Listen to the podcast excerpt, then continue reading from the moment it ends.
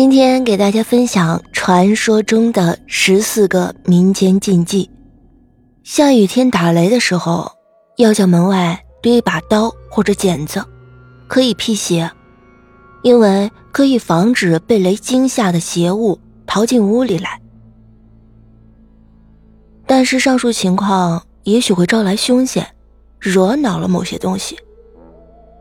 第二条就是不要带幼儿去看葬礼或者去上坟，因为小孩子天灵盖未闭合，灵光尚存，可以见到大人看不见的东西。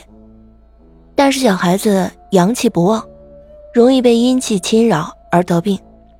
第三，半夜或者大雾天，有熟悉的人叫你名字，一定要等到三声之后才能答应。第四，半夜不能照镜子，所以在民间老百姓家里的镜子都是扣着放的。第五，新住的房门上要挂一块镜子，据说是照妖镜，不过现在不多见了。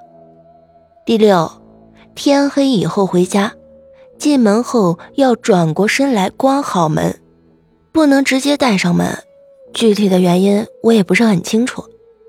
第七，半夜起来上厕所，进入没有其他人的地方，要先大声的咳嗽，以提示阴阳互相回避。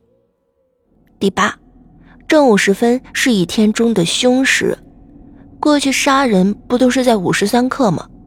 所以这个时候不要独自到野外乱走。第九，人穿红衣而死会变成厉鬼，所以。不要给将死之人穿上红衣服。第十，独自在野外遇到旋风的时候，要在风的中央连吐两口唾沫。第十一呢，人的中指的血液具有先天的纯阳之气，可以辟邪，关键时刻可以咬破中指。第十二，在旷野中遇到单独的妇女、老人、孩子，不可以随便的和他们搭话。也不能随便的帮助他们。第十三，嗯，辟邪之物呢有官服、砚台、婴儿的襁褓、屠夫刀、中指血，还有杨柳。第十四，辟邪之人，武士啊，屠夫，毛发浓重的中年男子，有功名的举人，有修为的僧道，过八旬的老人。出生的婴儿，以上内容仅供大家娱乐。